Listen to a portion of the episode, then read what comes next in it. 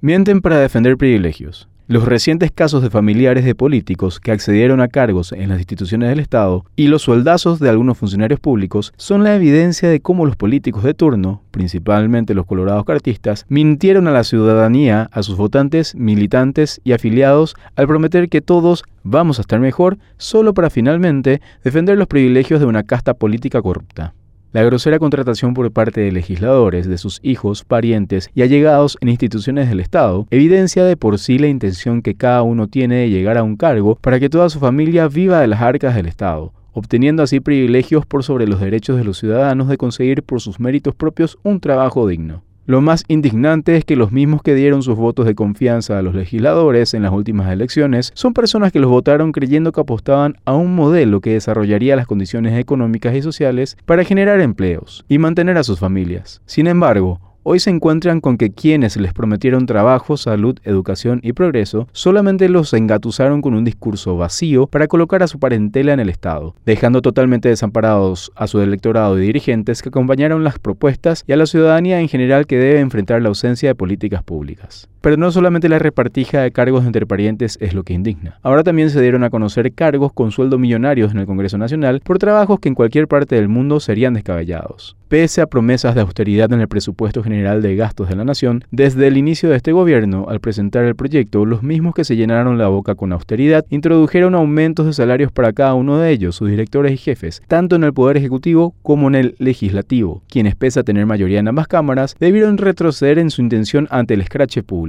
Sin embargo, no tienen toda la responsabilidad los funcionarios con los jugosos salarios, ya que quienes definen las jefaturas, cargos, direcciones y remuneraciones son los mismos políticos que fueron votados por quienes creyeron en un vamos a estar mejor, inclusivo y no exclusivo de una casta política privilegiada y corrupta que busca mantenerse para vivir del Estado a costas del pueblo.